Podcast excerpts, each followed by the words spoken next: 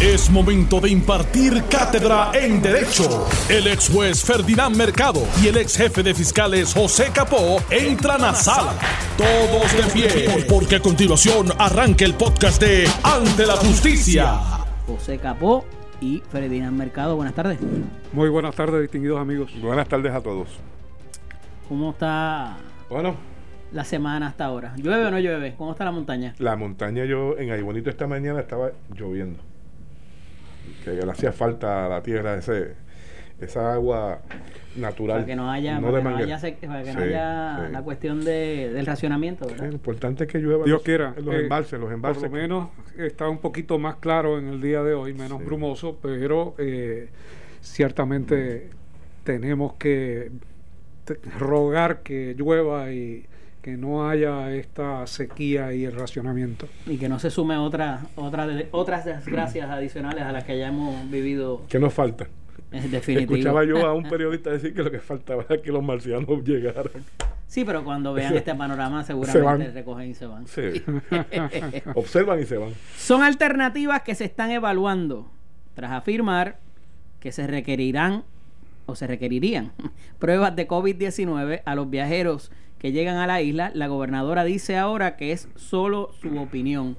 Habíamos, teníamos este tema pendiente hace unos días con ustedes, lo quería dialogar y ha continuado las secuelas porque parecería que es un cambio de postura de la gobernadora o que se aprestó a hacer un anuncio para el cual no tenía todas las eh, los elementos, ¿verdad? Para llevarlo a cabo como una iniciativa y de, de- de tener el posible contagio en el aeropuerto tras la llegada de vuelos sin los debidos protocolos ni de las aerolíneas ni por parte de la instalación aeroportuaria tampoco ni el concesionario.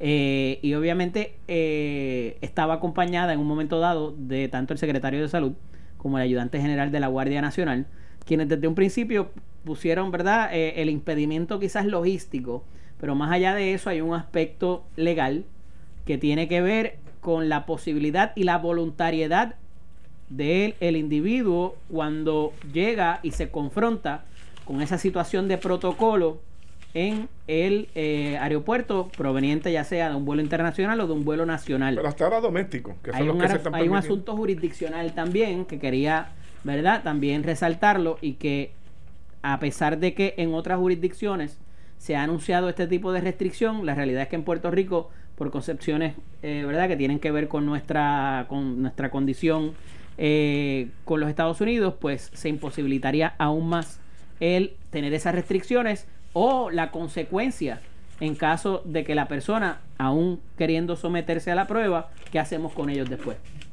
Mira, yo creo que la gobernadora recogió eh, un deseo, un clamor de gran parte del pueblo que estaba cuestionando por qué no se hacen las pruebas a las personas que llegan de otros lugares a Puerto Rico. Y ella, sin encomendarse a nadie, pues eh, dijo que se iban a hacer esas pruebas. Inmediatamente la reacción del general de la Guardia Nacional y del secretario eh, de Salud pusieron en duda la viabilidad de eh, que eso pudiese realizarse. Y luego de eso, pues han venido planteamientos, unos planteamientos legales en términos de eh, la violación al derecho a la intimidad, del libre tránsito, eh, básicamente, pues que se trata de, de- un- una acción invasiva en el cuerpo y que el gobierno no tiene esa facultad, mientras que eh, otros han sostenido que en virtud del poder de razón del Estado, y aquí está, esa es parte de la posición del Departamento de Justicia, que eh, el gobierno de Puerto Rico puede hacer estas pruebas. Claro, las puede hacer a los que llegan. El problema es pedírsela a los que van a llegar para que se la hagan en otras jurisdicciones. Eso requiere acuerdos con las aerolíneas para que sean estas las que lo pidan, porque el gobierno de Puerto Rico no se lo puede pedir a un ciudadano que está en Wisconsin y que viene para Puerto Rico. ¿Y cuál va a ser el estándar a esos efectos? ¿Qué tipo de prueba va a ser ¿Qué, aceptable qué y cuál tipo no? de prueba va a ser aceptable? Eh, ¿Cada y- cuánto? Y, frecuencia? y- y además eso no garantiza absolutamente nada. eh, minimiza, pero no garantiza. Porque tú te puedes hacer las pruebas que se ha indicado que eh, en unos lugares se les solicitan 48 horas antes de montarse en el avión, en otros 72 horas antes. Pero si hay alguien infectado en el avión, te puedes infectar igual. Y cuando llegaste, llegaste infectado y nadie te realizó ninguna prueba. O si te la realizan, te acabas de contagiar, por lo tanto no vas a dar positivo, pero sí vas a estar contagiado. O sea, eh, eh, en términos operacionales es un dolor de cabeza. La gobernadora ha echado hacia atrás, no voy a decir que cambió de opinión, solamente que reevaluó su posición y ahora está en las alternativas, pero yo creo que va a ser bien difícil que lo pueda poner en vigor. Por el otro lado, eh, tienen que comprarse esas pruebas, el financiamiento de las pruebas, hay pruebas suficientes, hay dinero suficiente para, para hacerlo. Estamos hablando de una gran cantidad de personas que entran a nuestra jurisdicción y que continuaría aumentando, sobre todo si a partir del primero de, julio se abren Te tengo una. las ¿Qué vas a hacer con los menores de edad? Los menores ¿Quién está para prestar ese consentimiento? Bueno, si los padres están ahí, pero si es un menor que viaja solo, pues habrá que, eh, coordinarlo con la con la entidad eh, aérea. Eh, hay una cantidad de, de, situaciones donde no, no están las respuestas sobre la mesa. Y ese es el problema mayor en un momento donde hay un aumento de contagio en todos los Estados Unidos, o por lo menos 25 estados hasta ahora, eh, y eso podría elevar la cantidad de posibles eh, personas contagiadas. Pero es este tipo de respuesta olímpica que el político muchas veces da, eh, quitándose el sombrero de administrador. En el caso que den positivo estas personas, ¿qué hacemos? ¿Las encerramos en un, en un coliseo, en algún sitio donde están también? Porque eh, se habló de una cuarentena más allá de la prueba. Eso, eso es parte, Eddie, y amigos que nos escuchan, eso es parte de, parece un problema, si, si uno lo mira así rápido, parece sencillo, pero sabemos que es un problema complejo, bien complejo. ¿Por qué? ya Ferdinand comenzó a, indicarte algunas de, las de las situaciones difíciles, ¿verdad? Hay un ordenamiento jurídico que indistintamente de que haya un estado de emergencia, eh, hay un ordenamiento jurídico sobre unos derechos fundamentales del ciudadano, de los ciudadanos, que podrían estar levantando eh, o retando, ¿verdad? Este, cualquier aplicación, eh, vamos a decir, no punitivo, pero estricto, ¿verdad? De, de no permitir la entrada a una persona. No es fácil. Pero yo me, me parece que la, estos, estos tiempos y máxime que la política pública del presidente de los Estados Unidos es dejar a los estados que sean los que controlen, ¿verdad? medidas sobre esta pandemia, pues el gobierno de Puerto Rico, me parece que la gobernadora sí, ciertamente lo estuvo pensando tan pronto el fin de semana, se, y tal vez mucho antes, pero tan pronto se hizo visible el que viajeros, porque este tema del aeropuerto está desde marzo, este, para que eh, se, se, comenzó a trabajar ya. desde, que ella solicitó el cierre, que, le denegaron. Por eso digo, desde marzo ese tema está sobre la mesa, pero ahora que se hizo visible ante el público la situación de personas que viajaron y que pero perdóname desde lo del panameño ya se estaba conceptualizando esta prohibición pero pero fíjate lo que dio más en toda esta, esta orden o, a la atención inmediata del gobierno que la cercanía. fue aquella ya no son los pueblos de Italia y los pueblos de barco que se bajaron de, de, un, de un crucero por eso esas dos y caminaron mil y pico de personas. esos dos eventos fueron la misma semana o el mismo día por todo el Viejo San Juan y, fuera del Viejo San Juan y, ¿entiendes?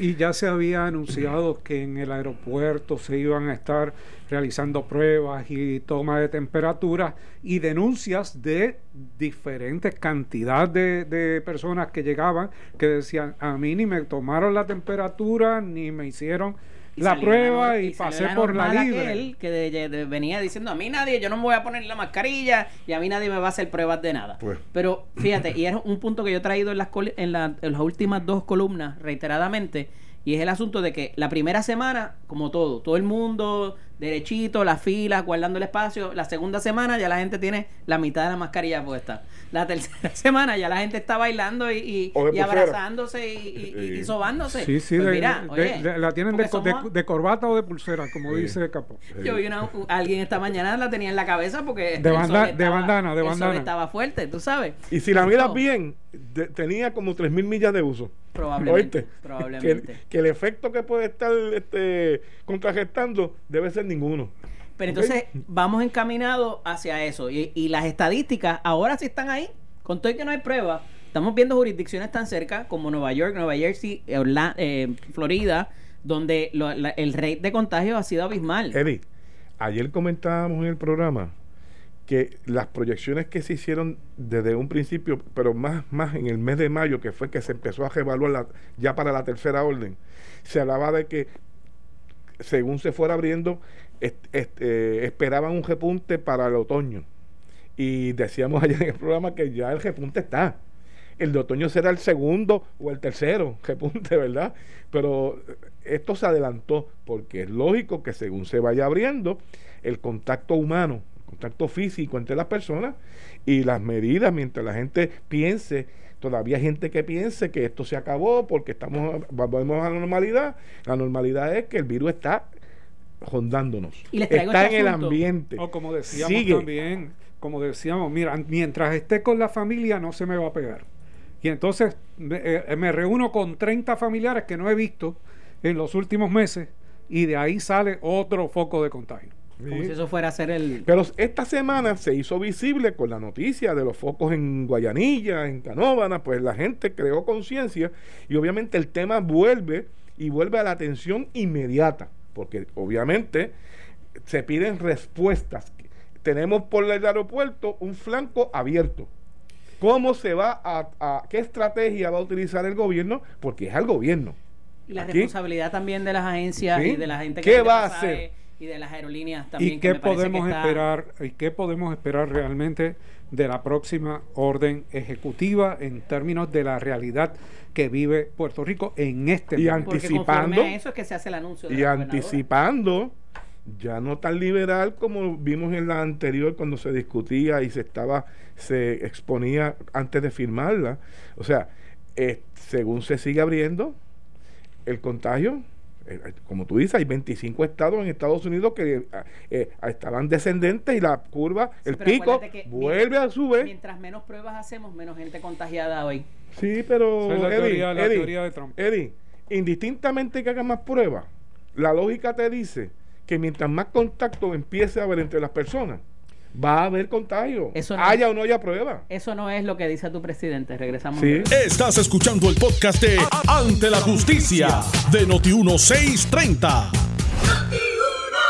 Estamos de regreso en Ante la Justicia. Este que le saluda el licenciado Eddie López. Me acompaña el licenciado Ferdinand Mercado y José Capo. Saludito a Mario. A Mario Pogata, que acaba de estar en la línea con nosotros. Eh, Mario, este, yo creo que Mario a lo mejor lo va a llamar enfermo. Va a entrar por la cocina. ¿Oíste? Mira, eh, se está discutiendo el presupuesto en la Asamblea Legislativa y una de las cosas que trasciende a, a través de varios portales de noticias es la obstaculización de acceso a la justicia. Dice que no, que no va a llamar, no va a llamar enfermo Mario, que viene por ahí. Dice el diario Noticel, limitaciones en el presupuesto gubernamental obstaculizan el acceso a la justicia, espacios abiertos y ayuda legal. Puerto Rico alertaron sobre una tendencia a reducir asignaciones presupuestarias que afecta el derecho de la ciudadanía a procurar asistencia legal u otro tipo de ayuda. El presupuesto propuesto por el gobierno de Puerto Rico para el próximo año fiscal, así como los presupuestos de la pasada década, han venido acompañados de reducciones de fondos a las agencias encargadas de garantizar el acceso a la justicia, mientras la estructura gubernamental limita la participación de la ciudadanía en la discusión presupuestaria. Así lo anunciaron la directora ejecutiva de, la de Ayuda Legal de Puerto Rico, Ariadna Godró, y Daniel Santamaría Ots, analista de política pública de la organización Espacios Abiertos, durante la presentación ayer de un estudio que evaluó los presupuestos y partidas de las Procuradurías del Paciente, Mujeres, mujeres y Ciudadanos, así como el Tribunal General de Justicia. El análisis concluyó que durante los pasados 10 años, las medidas de austeridad económica impusieron una baja sustancial en el personal de las Procuradurías a través de congelación de plazas y recortes presupuestarios por tratarse de agencias que ofrecen servicios directamente a los ciudadanos y ciudadanas, advirtió que estas, estas contracciones presupuestarias y de personal atentan directamente contra el derecho de acceso a la justicia. Según Santa María Ots, la participación de la ciudadanía en el proceso presupuestario se eliminó por completo e incluso se limitaron las aportaciones de los legisladores luego de la implantación de la ley promesa.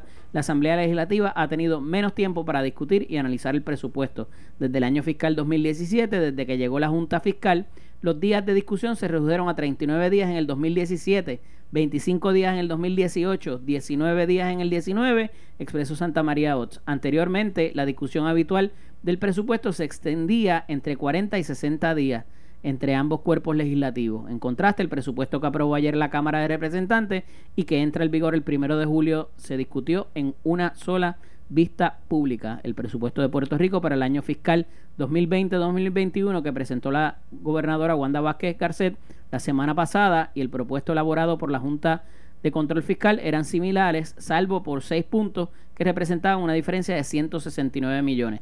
Los puntos en disputa incluían el bono de Navidad, el seguro paramétrico, la propuesta para privatizar el Canal 6, el pareo de fondos federales de los desastres de los huracanes Irma y María. Otro eje de controversia era la inyección económica a la Comisión Estatal de Elecciones, que reclama 15 millones adicionales para el al presupuesto asignado para financiar las elecciones generales de noviembre y cumplir con la nueva reforma electoral, así como las nuevas medidas de seguridad para garantizar, garantizar el, el voto impuestas por la pandemia del COVID-19. Sin embargo, ninguna de las partidas en pugna va dirigida a mejorar el acceso a la justicia desde el sector gubernamental a través de las Procuradurías del Ciudadano, Mujeres Pacientes o el Tribunal General de Justicia.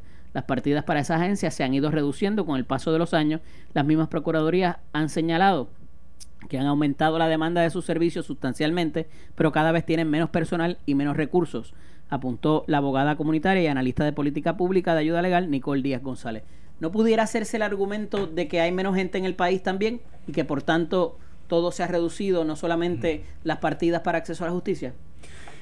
Mira, tú puedes hacer varios argumentos, pero la realidad es que esto ha sido consistente, porque el acceso a la justicia nunca ha sido realmente una prioridad en la evaluación del presupuesto, ni siquiera cuando había 60 días para la evaluación del presupuesto. Es el funcionamiento de las agencias de gobierno la prioridad de la evaluación presupuestaria y continúa haciéndolo. Siempre hemos visto eh, planteamientos tanto de la Sociedad para Asistencia Legal como de eh, las otras eh, entidades, servicios legales de Puerto Rico y otras entidades que se nutren de fondos del Estado. Aquí el problema es que ninguna de estas entidades tiene un mecanismo de autofinanciarse que sería lo realmente óptimo para que tuvieran sus fondos de funcionamiento sin que se afectaran por el presupuesto directo del Estado eh, todos los años. Y hemos visto que, eh, si bien el término presupuesto aparenta ser una cosa eh, amplia, estudiada, casi del otro mundo, impenetrable, la realidad es que ya la Asamblea Legislativa ni trabaja el asunto de presupuesto.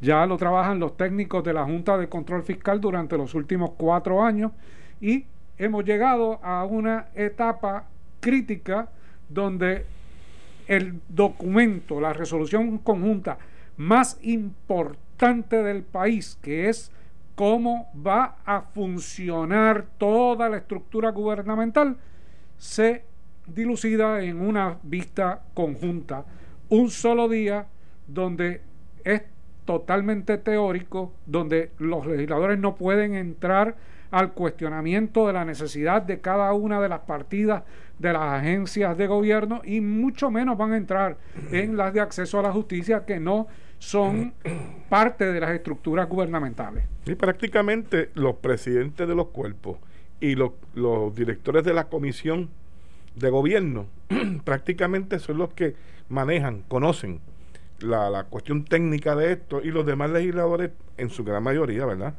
Este, lo que pues siguen la directriz de, de, del caucus, ¿verdad? De, la línea, porque realmente pues eh, gracias a Dios, a mí, a mi mejor punto de vista, me parece que la comunicación del representante eh, Toñito Soto, Antonio Soto, eh, parece ser la más directa y la más que llega a los miembros de la Junta y, gracias a Dios ha podido trabajar directamente, salvando bastantes escollos de, de, de, la asignación de esos presupuestos, ¿verdad? Pero aún así hemos visto que, aun cuando hubo una vista conjunta, que no es de evaluación, eh, claramente, cada cuerpo legislativo hizo la aprobación de la resolución. En el caso de la Cámara, aprobó prácticamente el presupuesto presentado por la Junta con muy poco cambio eh, y la, el Senado de Puerto Rico aprobó por su lado hoy. hoy eh, lo propuesto, el presupuesto propuesto por la gobernadora sin cambios hasta donde o sea, un presupuesto de 167 millones adicionales. 169 millones adicionales. Eh, esto lo que significa es que ambos presupuestos se van a cruzar eh, probablemente ¿Y qué puede pasar, Probablemente pues no se pongan de acuerdo. Al no ponerse de acuerdo, ¿qué sucede? Pues nuevamente por cuarto año consecutivo la Junta certificará su presupuesto. Vamos a explicarle a los amigos de Noti1 para que entiendan lo que dice la Constitución y lo que puede hacer ahora bajo la ley promesa la Junta. La Constitución dice que cuando no se aprueba el presupuesto, como ha ocurrido en años anteriores, le ocurrió en el caso de Acevedo Vilá, ha ocurrido en otros años donde se ha tardado y el presupuesto se ha visto en sesión extraordinaria, entra a regir el presupuesto inmediatamente anterior, o sea, el del año pasado. El que está vigente ahora mismo. El que está vigente. Pero esa es la teoría constitucional, eso es lo que dice. Que es de 8 y pico, no llega a 9 mil millones. Este que está propuesto, el de la Junta, es de 10 mil 45 y el de la gobernadora es 10 mil 2 y pico. 169 más.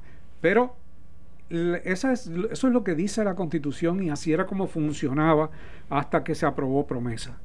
Después de promesa, realmente no entra el eh, presupuesto del año anterior entra el que certifica la Junta. Y la Junta ya certificó, ya envió, la Junta, eh, la, cámara, la Cámara prácticamente aprobó lo que dice la Junta. Si no se aprobara ese finalmente, que el Senado entrara, eh, o que hubiese, inclusive siendo, siendo de 10.045 millones, si las partidas difieren de las que la Junta puso, asumiendo que la suma sea esta. Y movieron partidas. pero movieron partidas. Para darle más a uno y otro. Pues la Junta puede decir, no, no, no, no, eso que usted aprobó no es lo que va. El mío. El que va es el mío como yo lo dije. O sea, técnicamente uno se pregunta, ¿para qué sirve la legislatura en términos de presupuesto? La respuesta es para nada. Porque independientemente de que hubiesen estado 60 días como se hacía antes, evaluando el presupuesto, si aprobaran uno diferente al de la Junta, la autoridad está en la Junta de Supervisión. Hay tres áreas, Ferdinand. Uno de ellos, para que es lo que más visualiza el pueblo, ¿verdad? El del bono de Navidad. La Junta mandó envió ese proyecto a la legislatura, el certificado, este, sin el bono de Navidad. Ese fue uno de los cambios que, aunque es el mismo presupuesto en cantidad que aprobó la Cámara, sí disponía de unos fondos y de unas métricas en tres áreas para poder lograr alcanzar esos, esos tres cambios, ¿verdad? Que la, que la Cámara de Representantes había logrado en la, su aprobación. Pero Tony dijo esta mañana que parece que esa va a volar. Esa, esa, Se, la, esa se la se la dejaron, se la autorizaron. La del bono. La del bono. La del bono. Porque es, si, si, si descubrieron que no hacía falta un dinero en otra partida que la Junta esté de acuerdo y la mueven al bono, pues la Junta podría decir, ok, yo estoy de acuerdo con esa, Porque ahí le identificó con ese eso cambio porque que identifiqué. identificó. sí. Como los seguros paramétricos o, w, o WIPR. Esos no van a dar marcha atrás. La Junta ha sido consistente, ¿verdad? Los Eh, seguros eh, paramétricos, para las personas que no conocen, son cuando el gobierno pues coge estas estas eh, pólizas eh, que te dicen, ok, son 300 millones de pesos si tienes un huracán 3. Si el huracán es 2, no te corresponde. Si es un huracán 4, pues eh, hasta donde cubra la póliza, obviamente. Eh, pero aparentemente, eh, es- con la manera que han respondido, de la manera que han respondido, el costo, como se ha elevado recientemente después de los últimos acontecimientos y la manera de re- el, el response time eh, de estas compañías, pues aparentemente esa no es ¿A qué una prioridad. se dedica el presidente de la Junta de Supervisión Fiscal? ¿Aseguro? ¿De la banca? A seguros. O sea que se disparó en los pies él mismo. a seguros.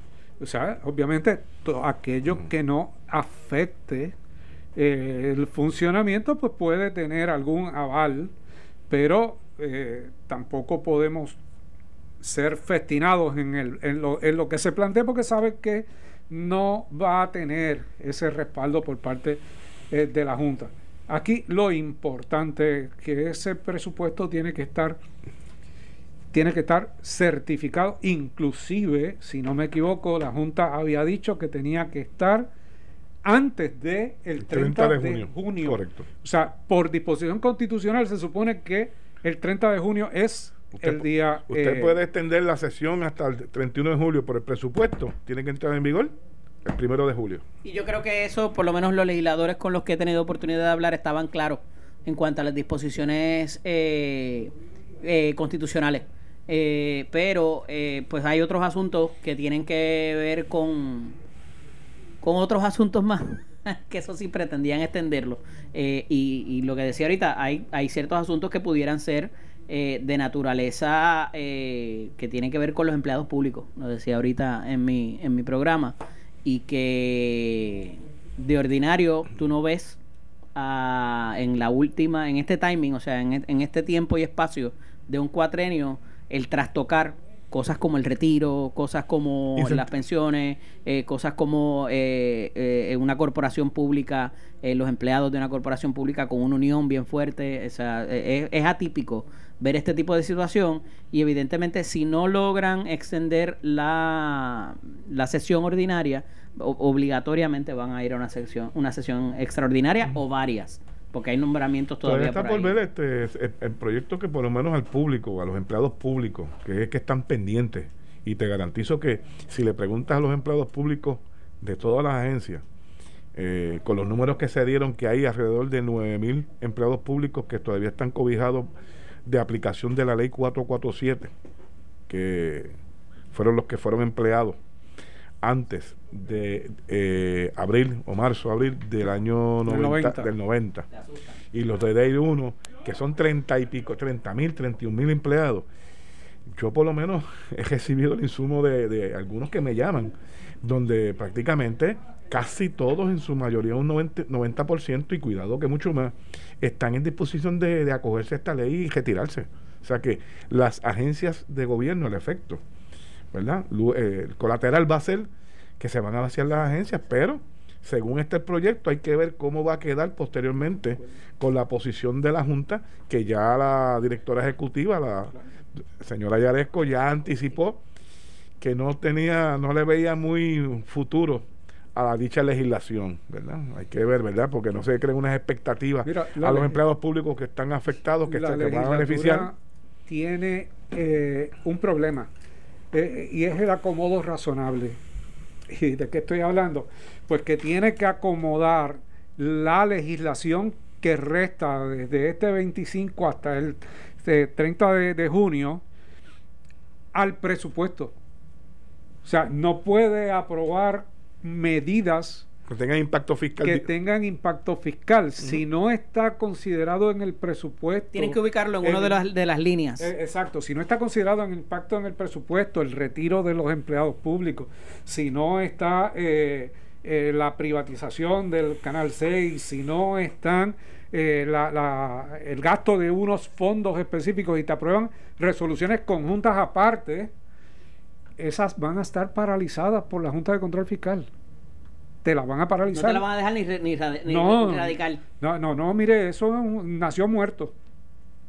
Nació muerto. Hay una expectativa, están, digo, están todos los empleados públicos pendientes a esa legislación porque eh, eh, están en disposición de acogerse a la misma. Y son muchos, estamos hablando de- entre las dos leyes, los candidatos, y máxime cuando la ley dice que el patrono, según está establecido, la ley dice que el patrono no puede poner, distinto a otras leyes, como la ley de los 11, que fue la última, el patrono no puede poner reparos por necesidad de servicio, en la función que Sí, ocupe. eh, eh, me quiero ir y me voy. quiero ir y me voy, exacto. Y, y esta- y mira, esto tiene un disloque. Es- eh, en estas leyes de retiro temprano han tenido eh, diferentes tratamientos. No todo el que se ha retirado mediante estos incentivos eh, lo ha hecho de manera uniforme. Esta legislación, por ejemplo, te dice que el, eh, la, can- la cantidad va a ser la mitad del último salario. De un, del último. De un solo salario. El último año. de- Mientras los que se, ya se retiraron era el promedio de los, de, de los salarios de los, dos de los tres últimos años. Y entonces pues hay que ver los mecanismos que se utilizan. Si yo quiero proteger a un empleado, ¿qué, qué puedo hacer? Aumentar el salario el último año. Se lo, se lo aumento a un mes, un mes nada Un mes. más. O sea, o efectivo, efectivo inmediatamente, eh, ganaba 6 mil dólares, vas a ganar 10 mil. O 12, vas a ganar 12 mil, te lo duplico. Y te vas con 6. No estamos hablando de que si ganabas eh, 3 mil dólares hace 3 años y ganabas 4 mil hace 2 y subiste a 5 mil en este último año y estoy sacando promedio. Aquí, a- a- eh, en las anteriores no podía establecer una protección porque la fórmula era una que no te permitía esa protección. Ahora si quiero, te protejo. Sí. Pero- Pero, para cejar, pero vuelvo y les repito, me, me preocupa que se le cree una expectativa porque los empleados públicos están, se están, están imaginando ya abriendo una puerta para su retiro incentivado y me parece que todavía esto no está claro. Sin duda. Esto fue el podcast de Noti1630. Ante la justicia. El único programa en la radio con un Dream Team de expertos en derecho. Dale play a tu podcast favorito a través de Apple Podcasts, Spotify, Google Podcasts, Stitcher y notiuno.com.